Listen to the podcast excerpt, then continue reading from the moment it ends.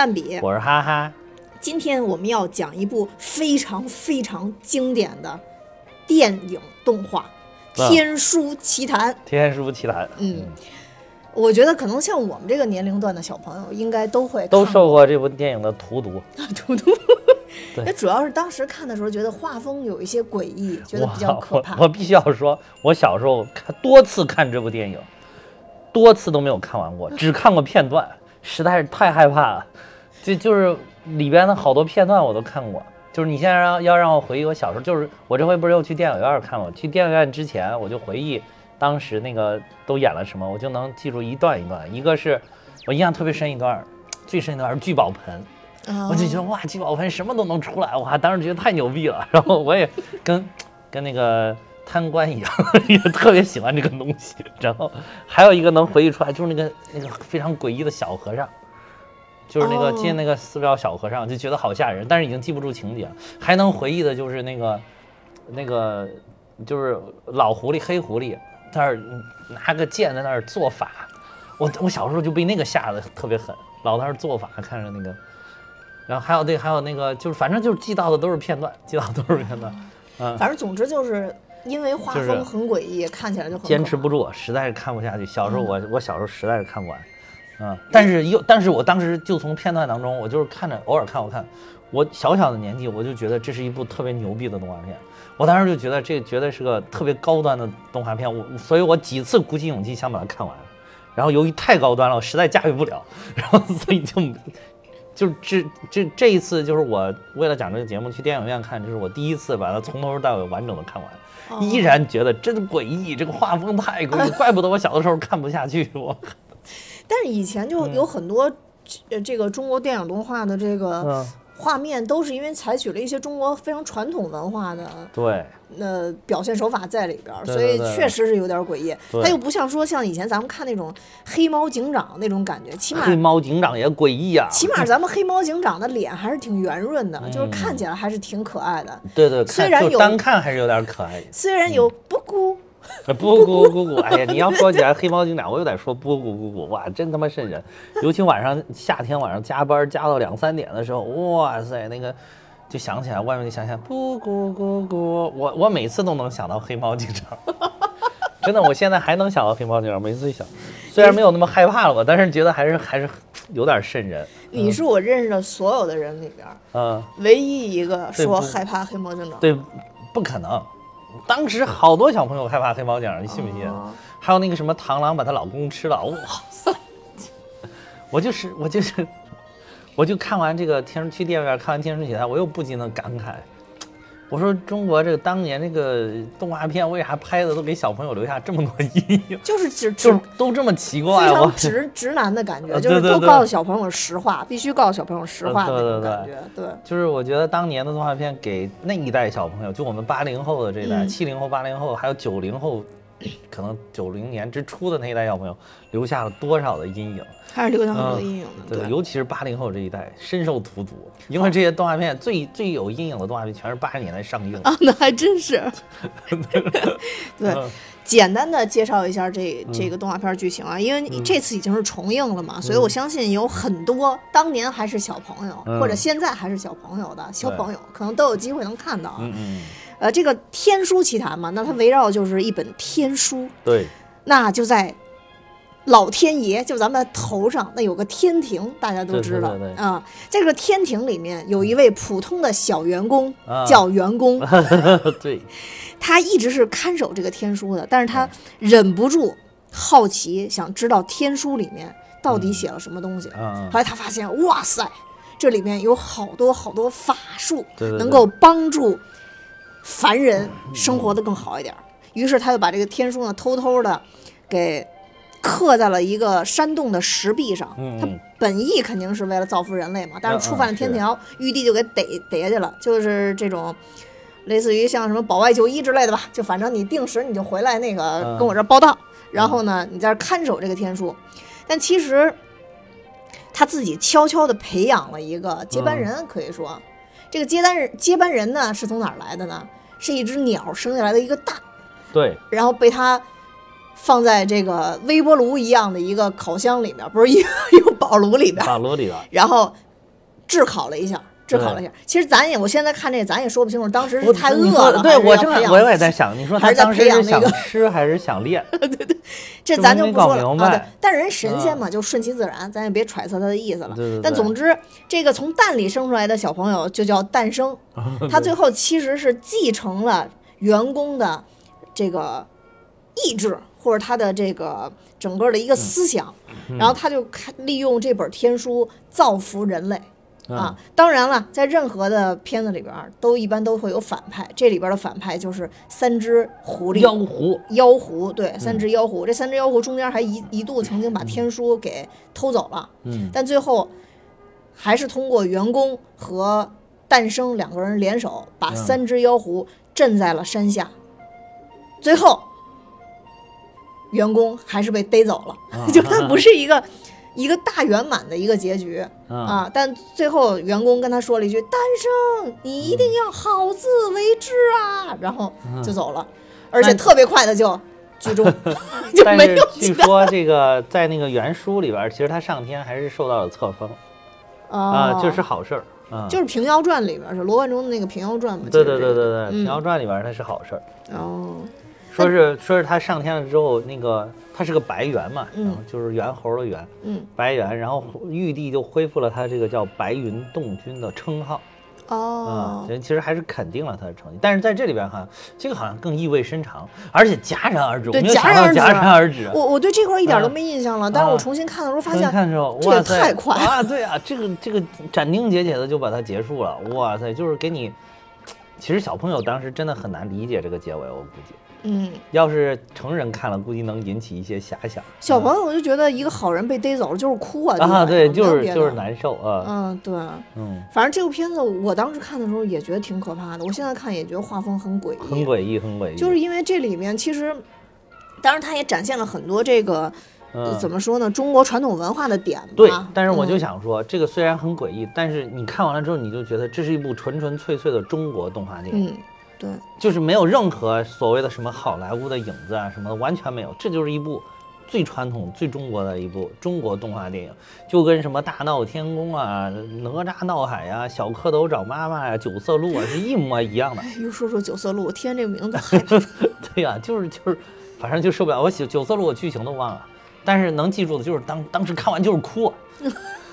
还有那个什么雪孩子，你刚才说那个雪孩子是不是叫雪孩子？哇塞，也是剧情我也我也记不住，但就知道看完了就是哭，哇一通哭。所以我就说当年这个动画片我就奇了怪。还有那个哪吒闹海，刚才都忘了说哪吒闹海。完全是反好莱坞。哪吒闹海一开始看着特别嗨，你知道吧？因为哇抽人家筋，我去拿着砰砰乱打，最后我靠抹脖子自杀了。看完之后，我当时都我记得我小的时候都愣了，看完也是哗哗哭。就惊呆了，说哇靠，还能这样操作呢？原本以为是一个什么海鲜烹饪的片子，不是，还挺嗨的。然后之后发现把自己给烹了。原本以为是个爽片儿，对吗？就跟现在那种爽网络爽文一样，看到一个是个爽片儿，看到最后哇靠，把自己抹了，我去！哇塞，还是个小朋友哇！就反正觉得以前的动画动画片就是特别人间真实，就是好像从那个时候就要告诉我们特别。就是好像是不是想是不是当时那一位老一位艺术工作人员告诉我们就是叫什么 命运是天定，就是要天道好轮回，苍天饶过谁是吧？就是就是告诉你，就是你你虽然你小的时候你还不懂对吧？但是你长大了你一回想哇，就是这个道理啊。嗯，真是就是胳膊拗不过大腿。所以就是那个时候看看中国动画片跟看。这些迪士尼的动画片完全不一样。那个时候可能迪士尼看比较多的就还是米老鼠跟唐老鸭。唐老鸭，然后就是还是比较那种嘻嘻哈哈的，就很开心看完了。还有那个迪士尼当时还有什么动画片？还有还有像白雪公主这样啊，对对对，嗯，就是一下都对王子公主又什么幸福的生活在一起这种。但是当时迪士尼不是原来给美国小朋友也放过炸弹，就是小鹿斑比妈妈死了，说当时也是美国的小朋友哭倒一片的。都惊呆了，在电影上都惊呆，就是当时那个年代的，看来动画人都不同程度的有这个爱好。就是人间真实，就是他们都试图从小就告诉小朋友，这个社会是残酷的。啊，对对对。但是我觉得可能也有必要，因为以前确实很残酷，但现在可能生活越来越好了，就就也在也在改变，让小朋友生活的快乐一点。我觉得嗯可能是当时就是虽然生活有它残酷的一面，但是就是把很多美好融入在了残酷当中，就是生活也是有很多美好，比如说色彩很鲜艳呀，对吧？我这色彩真是太鲜艳啊，了。对，每一部都色色彩鲜艳，九色鹿也鲜艳，九色鹿自己都有九个颜色，是不是？哪吒闹海也是花花绿绿，嗯，那倒是。就是就是，反正就是，你看这一部也是，就是各种颜色，而且就是那种特别正的那种颜色。嗯，没，你说它紫色，它就是紫色；你说它红色，它就是大红色；你说它黄色，诞生一身黄，就是一身黄，就是没有那种很奇怪的颜色，就是它色彩的。冲击也很、嗯很明确。你看它五个，嗯算是五个主要人物吧，就是诞生、对员工，对还有三只狐狸，是三个碰撞颜色。对对对，有黑有白，是这两个两边最厉害的了。嗯然后又有诞生是黄色，然后嗯那个是一个粉色，一个蓝色，对对青蓝色其实是，对，还是挺明显的。嗯感觉以前的那个动画片确实都是特地用色彩去做而且渲染。你看它那个景色，其实都是水墨画风，嗯对吧？现在你看，就是包括什么白蛇啊之之类这种里边，只要加入了那个水墨画风，大家都会很激动。但是你看当时就很自然，背景都是那种水墨画风。我觉得水墨山水画画好像我我印象最深的应该是什么小蝌蚪找找妈妈。小蝌蚪，找妈好像是，对，就水墨画。小蝌蚪找妈那个画风有点像小写意的那种感觉。对对对对对对对对，这里面就是嗯有有那种风景画，也有那种这个花鸟花鸟图，嗯就是都就是有那种感觉，特别综合的那种，就把中国的这个画融在了里边儿。对，嗯就是真真正正的中国动画电影，我觉得这点非常了不起。嗯，其实现在就是你你咱们现在你看到的各类的这种电影，其实都还是以好莱坞标准为为这个基础的为为这个为纲的这么一种一种动画表现形式，包括三 D。当然现在人家技术确实是先进嘛，就是人家走在了前列。因为当年咱们还有这个中国动画的底子在这儿，原来也是世界动画动画电影史的高峰嘛，曾经出现过。所以说可能当时还是继承了中国那一一段，后来就是想也想力图的寻求突破吧。嗯，从那个宝莲灯开始，其实那个宝莲灯虽然宝莲灯的画风我感觉跟这个还是有一些相近的，因为毕竟也是上美厂出的，但是整个的风格你看就已经开始往好莱坞那边去了。嗯，就是明显是在模仿好莱坞的那些东西了。我觉得尤其是人嗯物的形象吧，就是，呃，就跟画画，就说我们中国的那个人物的那些画像和嗯国外的油画那种画像、最不一样的就是。国内的这种更像就是什么东西都是讲意境，画人也是讲意境，对对但国外他是从骨骼开始研究，就我力求画的是这一个好像人，去还原这个人的感感觉，对对对对对，所以我觉得这是不一样的。你看这里边儿，我觉得诡异也是因为，就是他好像把人都人物处理得很写意。这个老这个老狐狸，这个老老巫婆，这个狐狸，它是它写意，就是你一看它，它就不像什么好东西，然后同时就透着那个那个黑黑的眼睛，好像就透出了邪恶。但是你要说它描写，你要是从真像不像一个人的角度来，一看就不像个人。还有那个县令，县令一出来，大家一看就是大老鼠。啊，对，尤其这次嗯一去看，大家都我旁边的人都在说这大老鼠。嗯嗯嗯啊，就是小小的时候我没发现的，然后但是现在看就觉得很像大老鼠。我还听了那个咱们有台的节目，里边也是说那个金金院长也是说说这是大老鼠，啊，然后后来我就看了一眼，确实你现在一看就是个大老鼠，嗯，啊有点硕鼠的感觉，就是就是我对他肯定是为了应应是硕鼠，硕鼠无食我鼠嘛。这个嗯硕鼠反倒是把大家的东西都吃走了，然后这个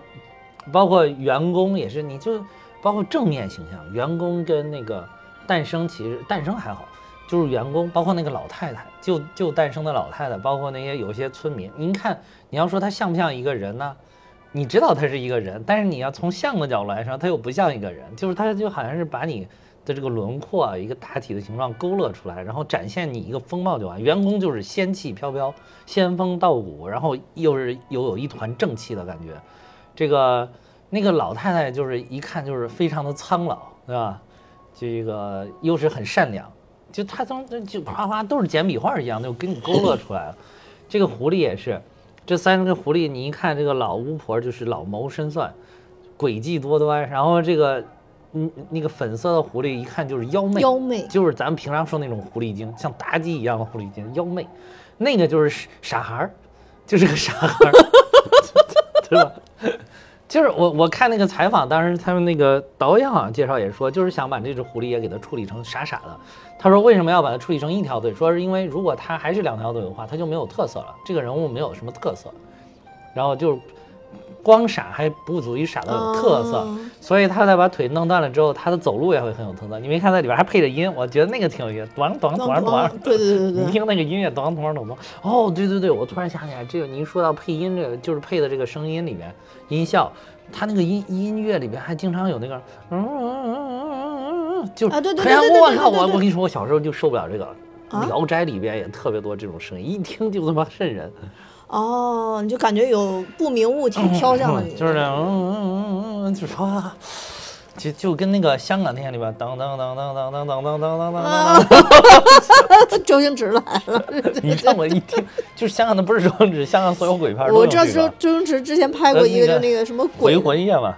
对，呃反正就是类似于这个的，也是拍鬼片儿，然后就就拍，反正只要是拍鬼片，不管谁拍，香港电影里边都有这个。当时那个大陆就是这个，嗯嗯嗯，也是这个，对啊，就哇塞，就那个什么种感觉，，那个那个妖风一起，就这个声音就出来了。对啊，也也受不了。我小时候真受不了这个声音，嗯，现在反正看了就淡定多了。我之前看了一下他那个，你刚说那个就是他们那个形象，我之前嗯看了一下他们当时就是定版那个形象，嗯其实。呃，员工他他他的那个脸谱主要来自于参考了京剧里边的关公，啊。所以他必须要有那种一团正气的那种啊。感觉，就是脸要一团正气，同时又能满足仙气飘飘。他的脸就是四方方的嘛，你看，嗯。就是一般咱们中国传统文化觉得就是你国字脸就是这种一团正气的人，对。国字脸，嗯，然后那个刚咱们说那个县令，就那个硕鼠，他们主要嗯。采采的是那个京剧脸谱里边的丑丑角儿，呃，对那个县令明显是丑角都是把脸上涂铺，就是眼部这个周边铺一个白粉，一个四方块儿一样的白粉，这个县令就完全是这样，嗯，所以他们就是力求在这里边的把人物都能做到脸谱化，就是让你一看都知道是什么样的人。对对对对。是。那反正总之就是包括那个谁全都，包括这个那个妖狐，就是那个很狐媚的那个粉色的狐狸，它那个也是挺像脸谱的，然后旁边有那个大、大大的那个红色的那种色块，嗯，嗯，就看起来就是妖媚，就是这种感觉。对嗯，但是其实小的时候只是吓到了我，一点没有感受到 好吓人啊，这个也好吓人。就是当时真正魅惑到我的就是妲己，就是是傅艺伟老师，但我不知道为什么 一旦接受了某些限定，然后就越看越像。就是我我我当时在看那个，嗯呃，就是就就是这个这个这个《天书奇谭》一些节目的时候，嗯这个这个狐妖一出来以后，大家都会说快快快，范冰冰老师出来了。然后有的人哎说，，你别说，真有那个感觉，对对，然后尤其他那个 嗯嘴，你接受这种设定以后，你会觉得那嘴跟范冰冰老师真的好像对，然后呢，本来我已经接受这种设定了，然后结果又有另外一派说胡说，这是柳岩老师。然后我就觉得发现，哎，跟柳岩有点像。就我发现网友的智慧实在是太也有点像，也有点像。厉害了，你知道吗？哎，就是你说是不是长得有点这种，就是很诱人的这种，他都有点这种狐就是他那就是起码就是说我我对比了一下，嗯跟范冰冰老师化完妆、化全妆的那种嗯，对比，就是眼睛确实是尖尖的到尾部，然后翘上去那种啊对，然后嘴是很小的，会有一点聚拢的那种感觉，就非常像狐妖 那种那种感觉，你知道吧？嗯，反正我就觉得，一旦接受这种设定，发现哦，原来那种媚可能在。动画中国式的这种动画脸谱里边表现确实有这种样子，它所以你有那种感觉。所以你就看，就是为什么我刚才说它就是有一种写意的东西在里头，嗯它不见得真的像，但是你就觉得啊他们是一类的感觉，对，没错当然，我们不是在说范老师跟这个刘老师是这个妖狐哈，就是狐狸精啊，不是在说他们是狐狸精。对，就说那种就是很媚的那种很感觉，媚的感觉，嗯就是人家有这个性性感的部分在里面，啊没。错，嗯。对然后另外还有就是，除了这个以外，我还查了一下，就说他们其实在里边有好多动作，包括你说那个黑呃，就是那个黑狐狸做法，他不到县令那儿，啊县令老跟他说什么就是什么仙人什么仙姑哦，叫仙姑。啊，对对，仙姑什么就是能帮我变出什么更多的东西吗？然后什么当然是越多越好啊，多多益善。啊然后他不就开始拿那个剑舞剑，就是说舞剑啊那块儿插上几张黄纸啊就开始舞剑就那些他们全部是踩的那个动作都是按照那个一些固定的戏曲动作啊，采集，然后啊，把它绘出来的，就让他就模仿那种戏对，曲的这里边反正你可以看到有很多戏曲的元素，嗯反正脸谱是最明显的一点。对嗯，然后还有一个借鉴的中国传统的这种这种风格是年画，他们借借鉴的那个啊年画谁像年画吧？福尹像年画福尹像年画，还有哪个就是他那个皇上，啊，皇上像，皇上像皇上像皇上像。然后诞生的那个嗯脸的左右两边儿，他们也取了那个就是年画那啊种感觉，就是对对对有有两个特别圆突出的那种高颧骨，对对对，而且有两个圆点儿，小对对红点儿。对对，哎，那年画皇上实在是太坏了，我觉得，皇上也是傻，我觉得 皇上也是智商不老高，就就就反正我觉得，而且皇上没有腿，皇上走像个不倒翁一样，直接放地上。对，就是很，我觉得他从这个画里边儿已经就是对这个创作班的他们就是这个这个创作这个者他们想要讽刺谁就已经很明显了，从就是从画风上，嗯，你看那个一个是县令，一个是府尹，一个是这个皇上，那你你一看就就不像是好东西，就而且就是很讽刺他们，一个是那个就刚才说了，县令是大老鼠，对吧？这个府尹呢是那个眼睛。左边儿黑黑眼珠可以一个往左边，一个往右边，嗯而且滴溜溜乱滴溜滴溜滴溜乱转，然后一嗯。看就不像好东西。那个皇上就是很讽刺，就就是给他放到那儿，连腿都没有，就像一个不走还要来抱着我。啊，对对对对对，嗯。特别有一种那种傀儡娃娃的感觉，而而且我还我才发现这这小屁孩居然还亲了那个，对。我小时候没发现，我没注意，我小时候没注意，就他还亲了那个就那啊个狐妖。狐妖啊狐妖了一下。对，啊，就是在不经意间嘣一下特别快，啊，我觉得这个其实他这整个这个这个狐妖的这个嗯。描写，这三个人真的是各有特色。我印象特别深的就是，因为其实这里边比较玛丽苏的是，所有的人都要娶这只狐妖嘛，就是有这个没有要小小狐妖没有要娶她吧？就是很府尹想娶就服啊，服皇上说等长大了我啊再封你，那个也有点这对有有反正但是县令没有动凡心，还有那谁也动凡心啊，老和尚一开始不让进嘛，老和尚跟小和尚对，哦。就都就都有点在有台的节目里，我听到了一些 不一样的剧情。啊，是吗？其实我一直都说，本来今天来讲这期节目，因为之前我听过有台的节目，我觉得讲的实在太好了这一期，嗯而且是付费节目，花了钱了，可能更觉觉得这个讲的到位。这钱花哪儿哪儿好，我跟你说。然后，所以我本来想一一这一期就是说，大家好，我是大米，我是哈哈，我说推荐大家这一期去收听有台的节目，然后就到此结束了。所以就是他有台里边讲的，就是为什么那个第二天早上不是他那个晚上，他不是跟那个谁小和尚就打起来了吗？嗯就是咱们都觉得他们两个都是想去找这个可这个这个小狐狸是吧？然后所以哎不对，这里边处理是他们要那个香火钱啊。嗯但其实是这个老和尚也想去找，就是听有台讲的，这老和尚也想去这个找这个小狐狸，然后这个小和尚也想找这个小狐狸，然后小狐狸又戏弄了他们俩，其实晚上不在那里边然后就等于你没看那里边是小和尚在里面来回踱步，就等着那个谁的过小狐狸啊，这个这个很狐媚的小狐狸精过去。然后结果那个老和尚进去，老和尚进去，因为天色将晚，非常的昏暗，伸手不见五指。然后小和尚急切的心情又不想开灯嘛，最后两个人就亲在了一处，然后整了半天，然后那个老和尚听出来是小和尚的声音，才非常的惊讶，然后两个人才打在了一起，是这个原因。这有台讲的，有台讲的啊，这这不是不是不是有台院长自己自己干出来的事儿 不好说，不好说，反正就是这有台讲的啊，反正我就觉得好精彩啊！就我真的就觉得，直接大家大家如果听我们讲到现在觉得不满意，就去听有台的节目。但是就是要付点钱，付点钱。就总之，我觉得就是和尚给我留下的印象就是道貌岸然。对对，就是这里边儿，这个有台其实也讲了，就是跟我当时就是跟我当时的想法一样，我就觉得这里边好像这个和尚跟自己心目当中那种和尚不一样，因为当时那会儿还看了那个什么嘛，少林寺嘛。你看少林寺里边那个谁，李连李团正李连杰他师傅，嗯，尤其李连杰他的师傅演的那个老演员，我觉得真的是自带一身正气的那种那种感觉，就是而且就是清心寡欲，而做的都是很高尚的事情，对吧？那边少林寺还帮着李世民打了天下，对吧？这个，但是一到这里边，你感觉哇，这这两个小和尚六根不净，这两个和和尚，一个老和尚，一个小和尚，六根不净，还老打人家小小娘子的主意，这你就觉得好像不像是个真和尚，就是像是那种骗人的假和尚。嗯啊，对，有点那个意思。但是你再想想吧，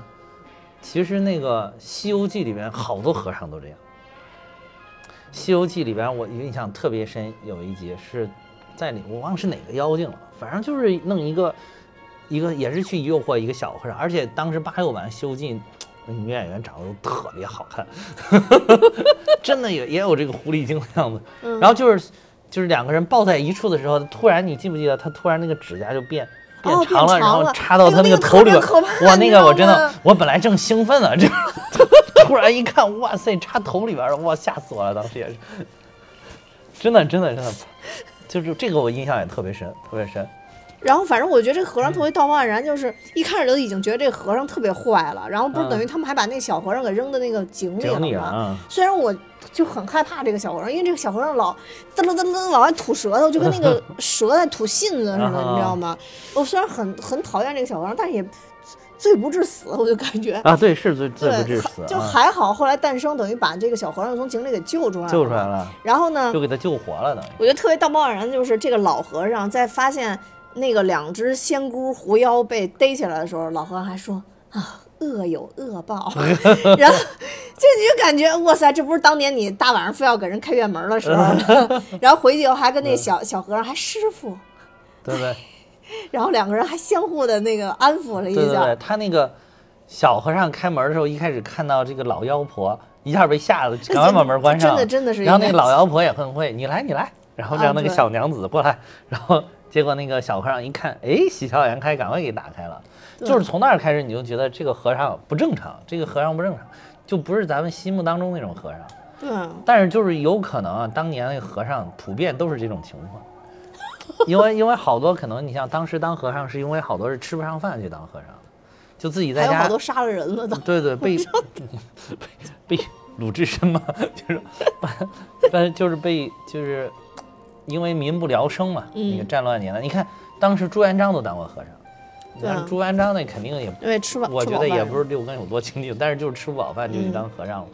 然后所以说有好多可能真的就是这个，要不然不会那那么多文学作品里面都描写和尚都是这个这个样子。嗯嗯嗯嗯。嗨，和尚这事儿不是到，也不是说到今天就怎么着吧，但是反正这和尚和尚界也有好人。也有坏人，咱只能这么说。对对对，对，也有有的是真的一心向佛，人家就是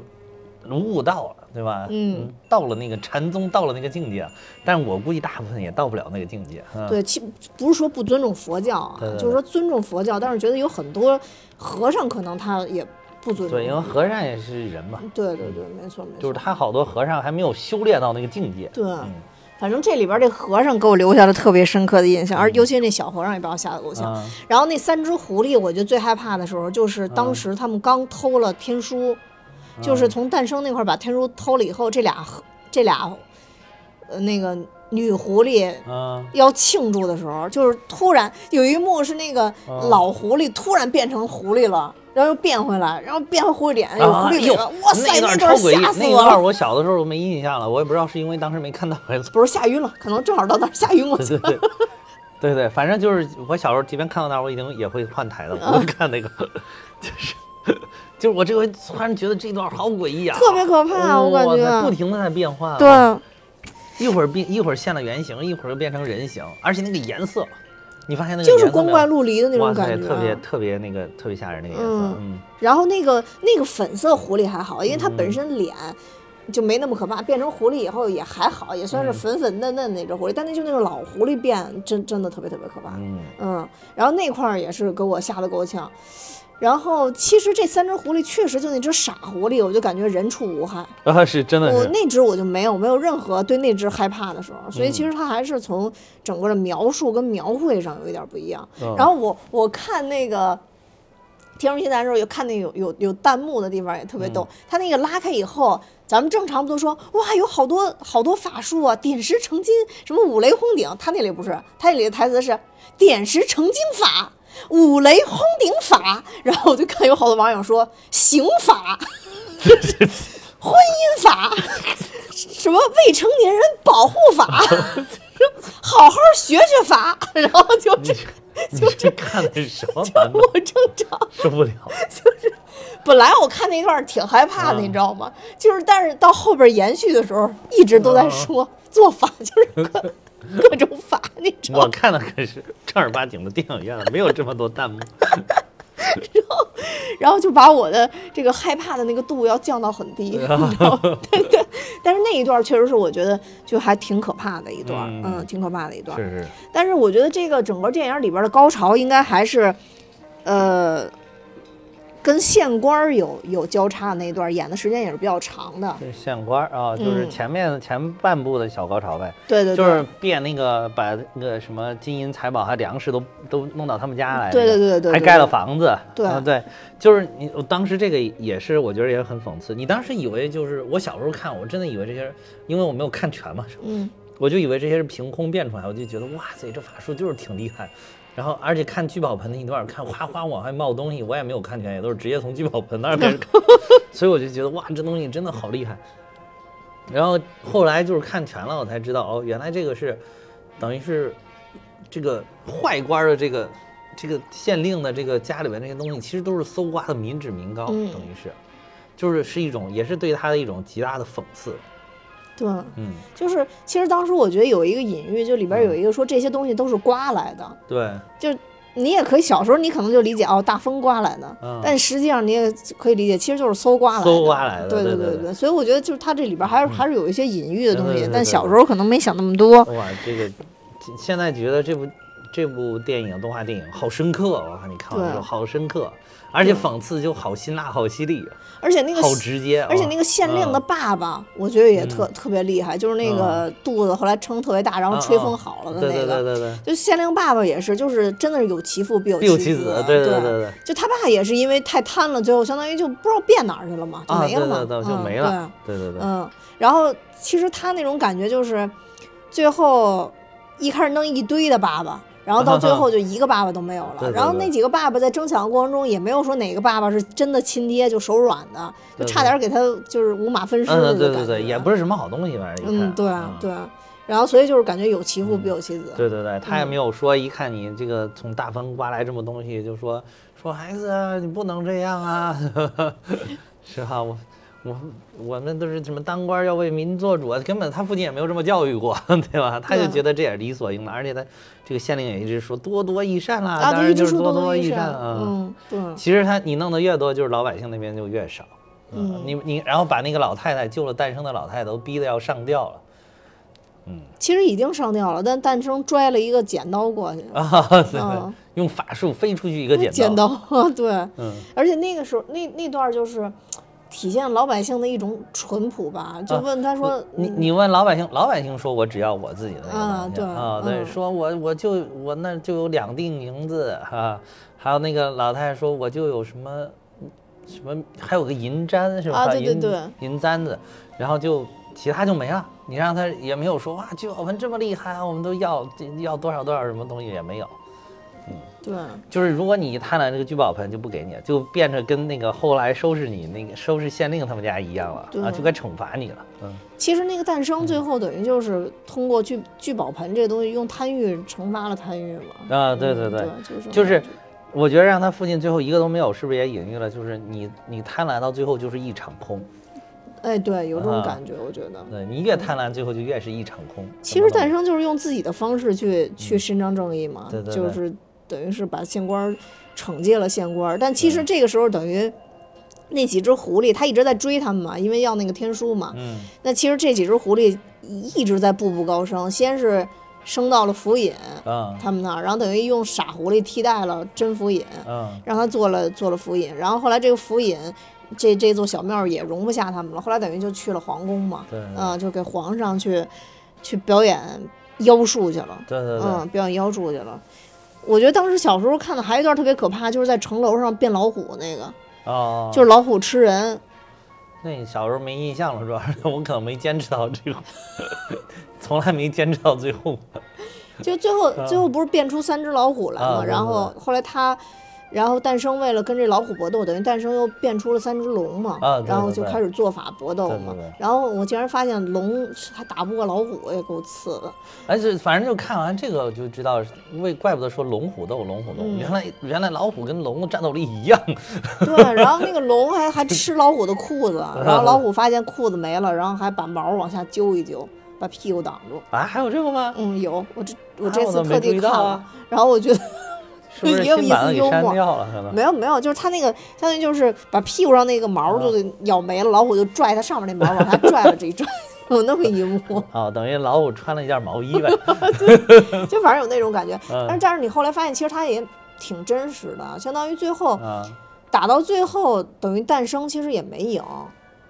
没赢啊，其实最后是还是因为那个谁，因为就是呃老妖婆也学了法术了，诞生也学了法术了，而且都只学了一部分，所以就是所以他们俩等于最后打了个平手，而且那边等于有仨狐狐狸，他就是虽然那个傻狐狸没起什么作用嘛，但是至少那边有俩狐狸，他等于他一个人还是个小孩儿，嗯所以就等于他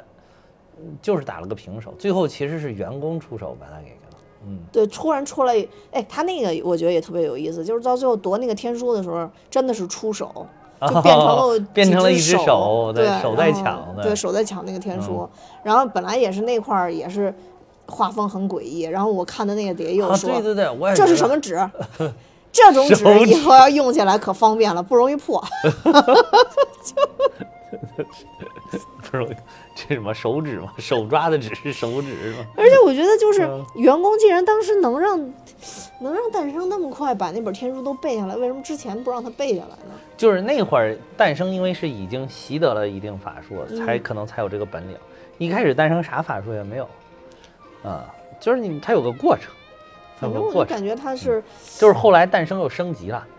就打了妖怪之后就升级了。哦啊，哦哦哦。反正我看那个老狐狸，我倒反而觉得老狐狸跟那个小、嗯小女狐狸好像学的还比诞生快一点儿，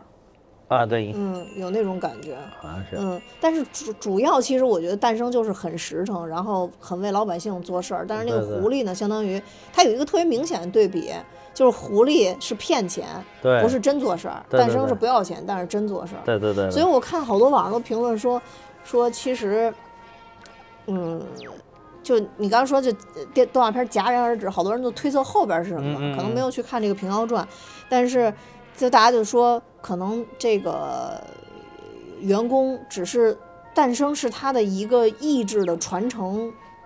人其实是因啊为他、他其实就是一个很虚拟的，他其实啊就是员工，嗯因为从那个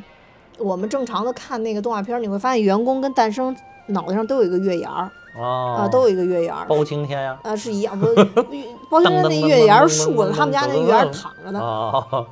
对，然后就反正就是有一种传承人的一种感觉吧，嗯所以大家都说这个员工就像普罗米修斯一样，这个诞生就是一个火种，啊啊啊！然后他把诞生留在了人间。啊，嗯，然后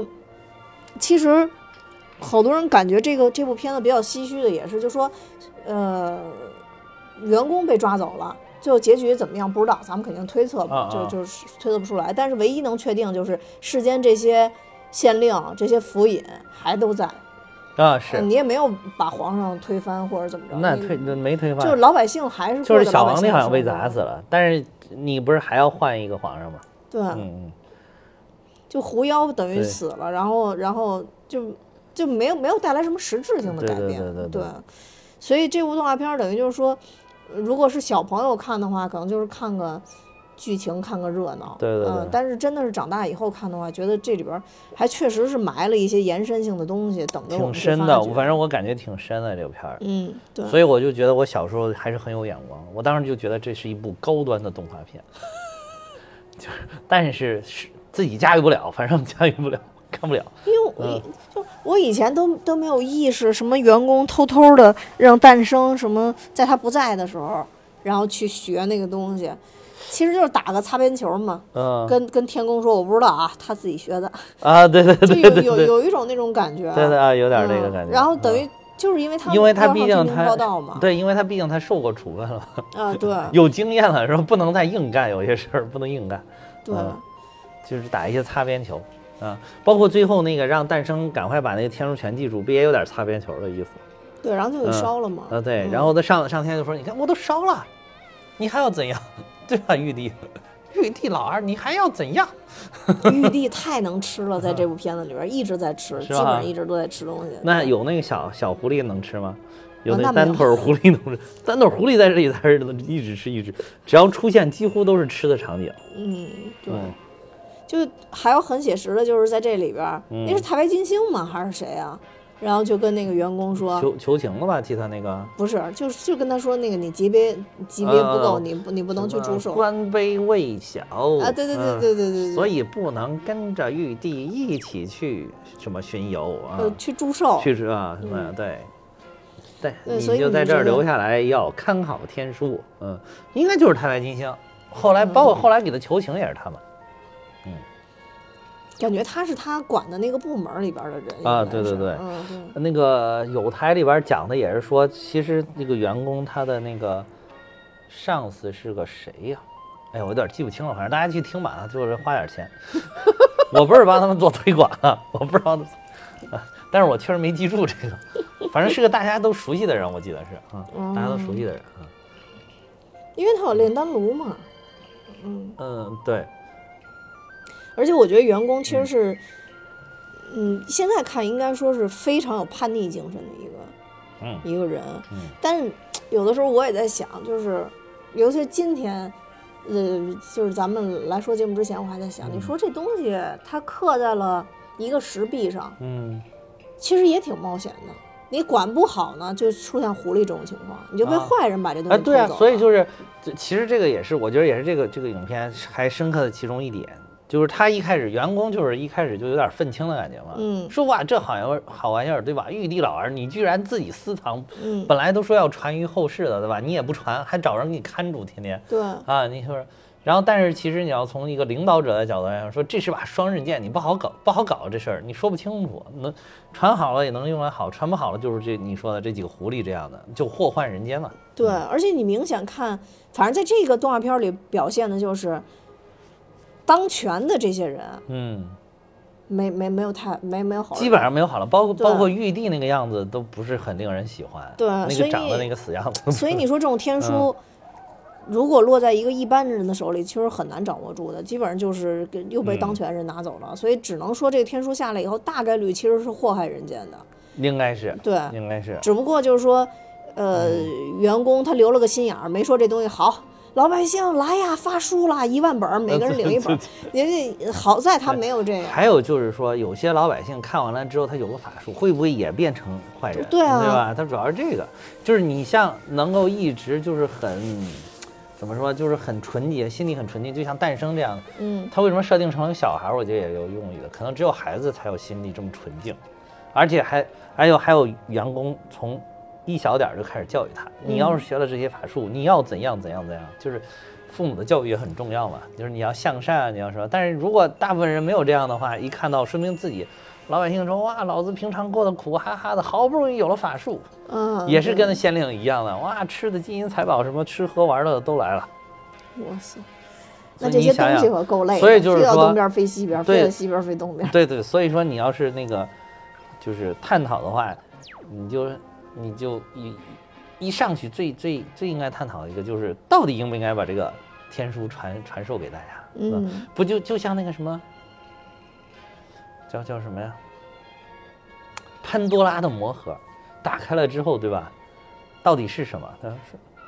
是不是会祸乱人间？对，其实有点这 对吧？就是欲望嘛，嗯其实就打开了欲望。潘多拉魔盒不是打开了欲大家的欲望了？嗯，就是我我你要我没本事我就这了，对吧？所以就是啊我突然有能力了，你这个人的欲望是不是也跟着就上去了？就最后啊他那一句“好自为之”，我感觉就是嗯特别意味深长吧，因为我觉得那个时候可能对于员工来讲，他也他也有点不知道该怎么控制了，所以他只能告诉诞生好自为之。好自为之，啊对，就是意思就是你要好好的，不要变成像这几个妖狐一样。对对啊对对对对，等你长大了，你还是要一直用这个法术来救救救救大家，就是救这些受苦受难的民众嗯。对其实也没有什么太嗯多的那个办法去制约或者约束他了，到后边儿。而且明显看到他们，其实就像你说，法术在进阶嘛，会越来越厉害。嗯，到越来越厉害的时候，那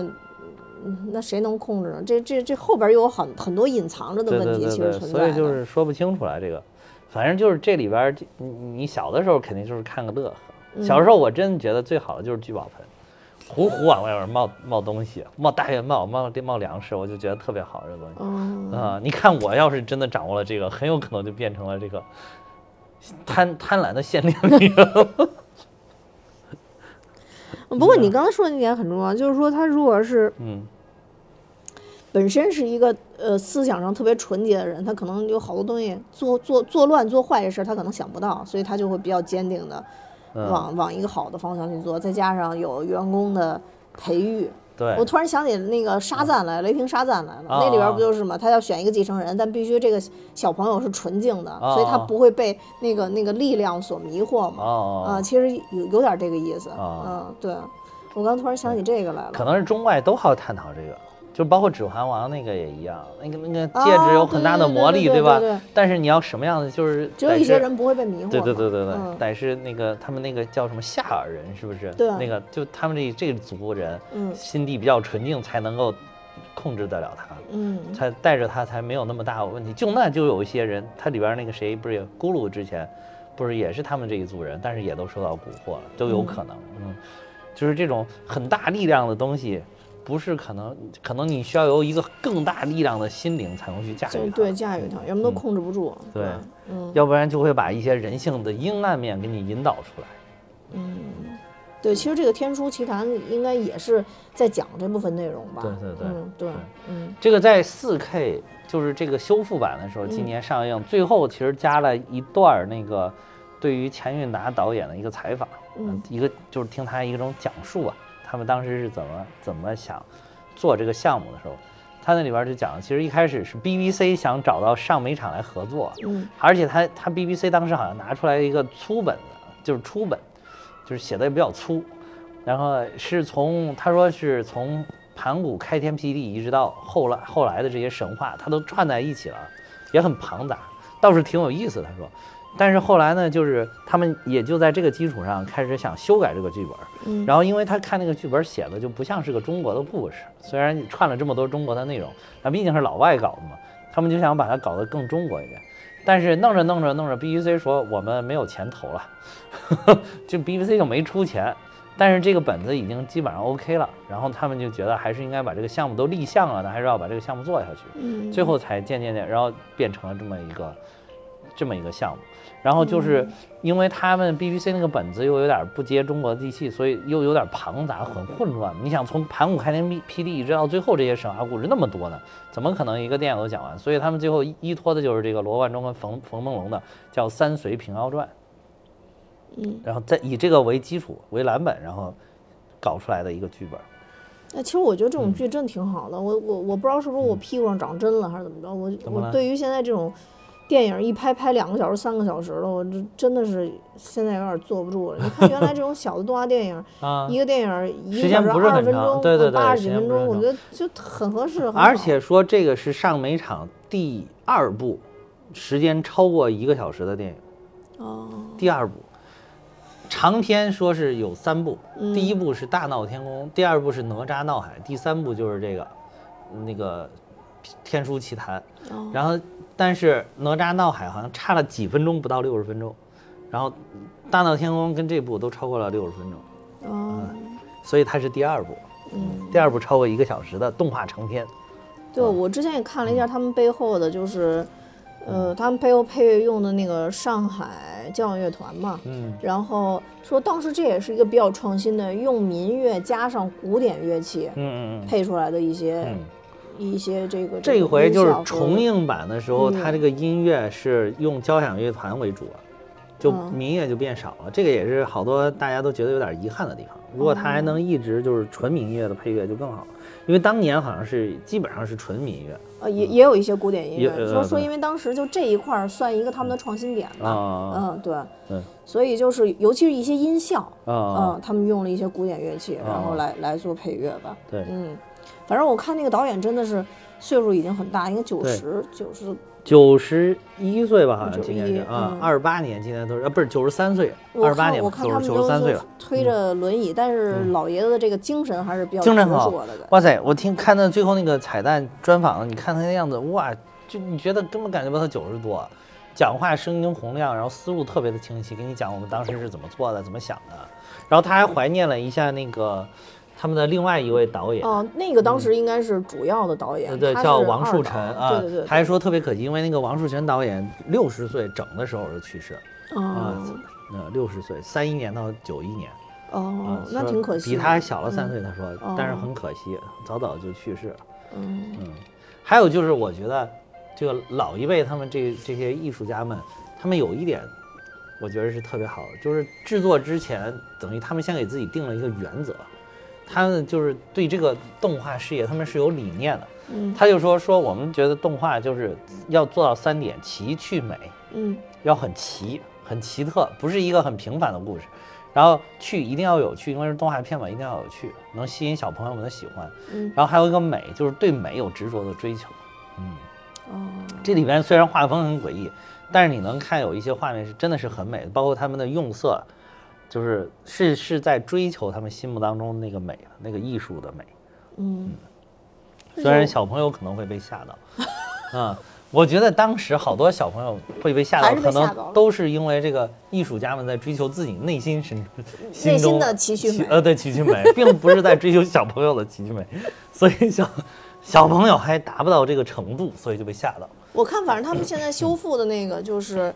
把之前的一些丢色呀什么的，反正修复的是更加鲜艳，应该会更加的奇趣美。对对对，更加奇趣美。对嗯，然后我看他们在修复过程中还有好多这个工作人员，然后就说《天书奇谭》是比较难得的一部，算是以前的胶片还算保存的比较完整的，嗯说有很多那种经典的。中国这种动画电影已经就复原不了了啊是呃它只能拿一些先进的技术，等于重重新重做模一遍拟以前的啊这个东西，重新做哦一遍。，就这个光修胶片也修了好长时间了。对对对，是的。而且我记得好像一开始说是一九年要上映的，不知道为什么没上映一九年。然后二零二零年是遭遇疫情了嘛，不可能上，就所以就拖到今年了。本来说是一九年，一九年当时还放的有预告片呢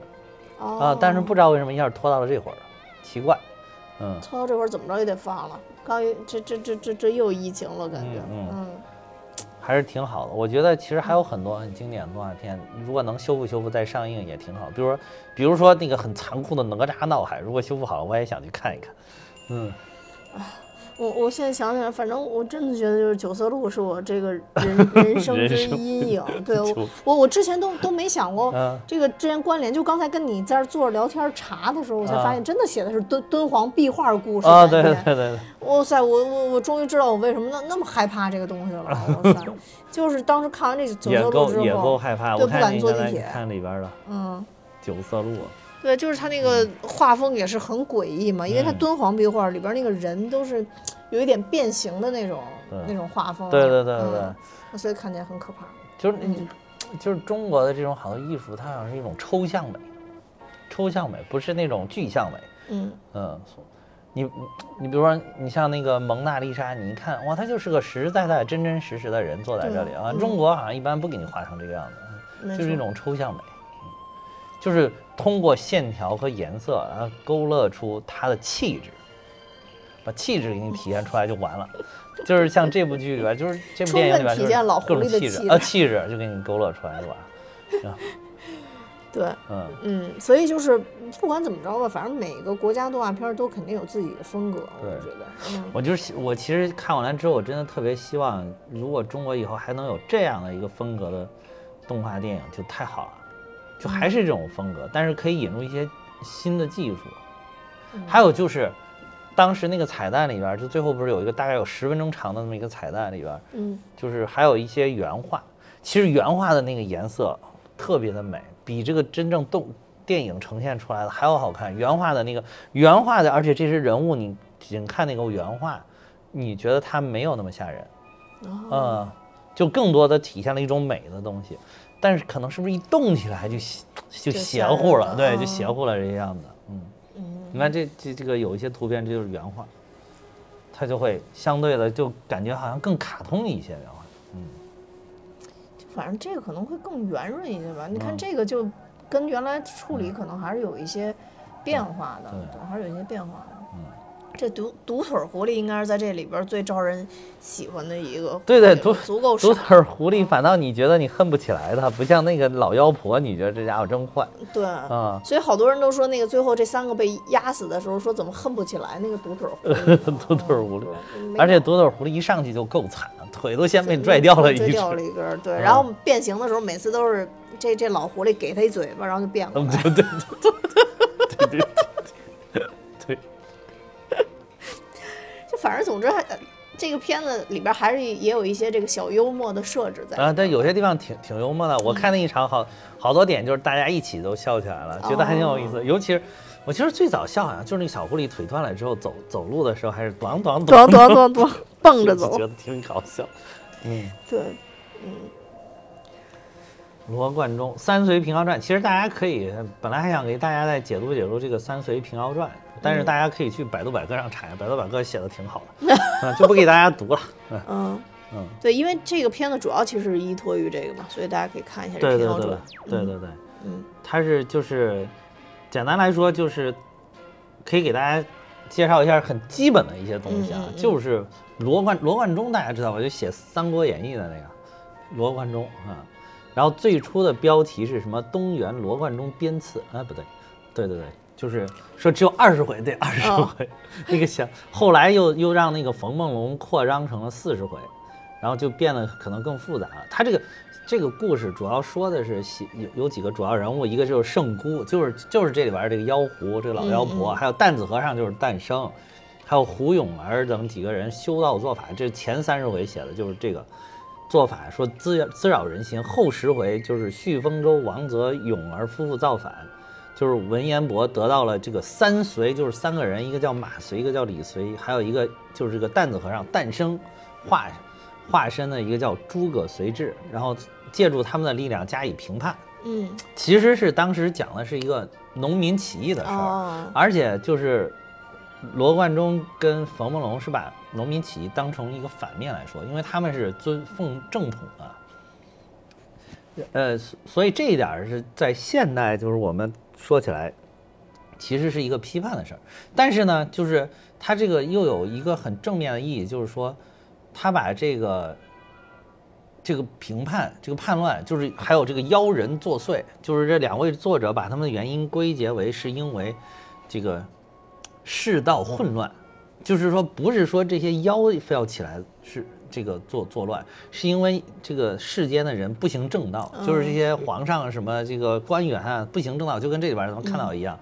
都是官逼民反，嗯，所以它也反映了一些这这样的价值，就是说也有它进步的意义。嗯嗯，而且里边涉及到的是这个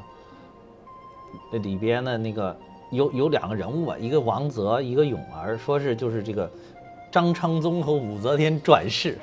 啊，就是转世，而且就是性别转，哦，就是武则天在这一世又变成男的了，然后哦然后那个呃这个张昌宗变成女的，嗯。哦，哎，有点意思，有点意思。还是推荐大家去听一下有台，有台讲的特别好这一期，真的是，真的是讲的特别好。我听完了之后觉得哇，真好，真好，嗯，对，当然就是得要钱这点不太好，那点不太好。嗯，幸好我那个就是当时充值的时候，好像那个喜马拉雅里面还有一些余额，也取不出来，就那么几块钱，正好可以覆盖得了这个收听费用，我就给他听了。啊，那好吧，反正如果大家有有兴趣的话，一个是可以去看一下电影，另外一个也去听一下我们有台的这这个付费节目。对对，还还再有再想有兴趣的话，就是可以看看这个《平遥传》。嗯嗯嗯嗯嗯，嗯，那我们今天大概就到这儿。好嗯，呃，我也要跟大家说，我们蛋米哈有自己的听友群了，大家可以看节目的说明，加我的联系方式，我会把大家拉进群。那今天节目就到这儿，多谢大家收听，拜拜。再见。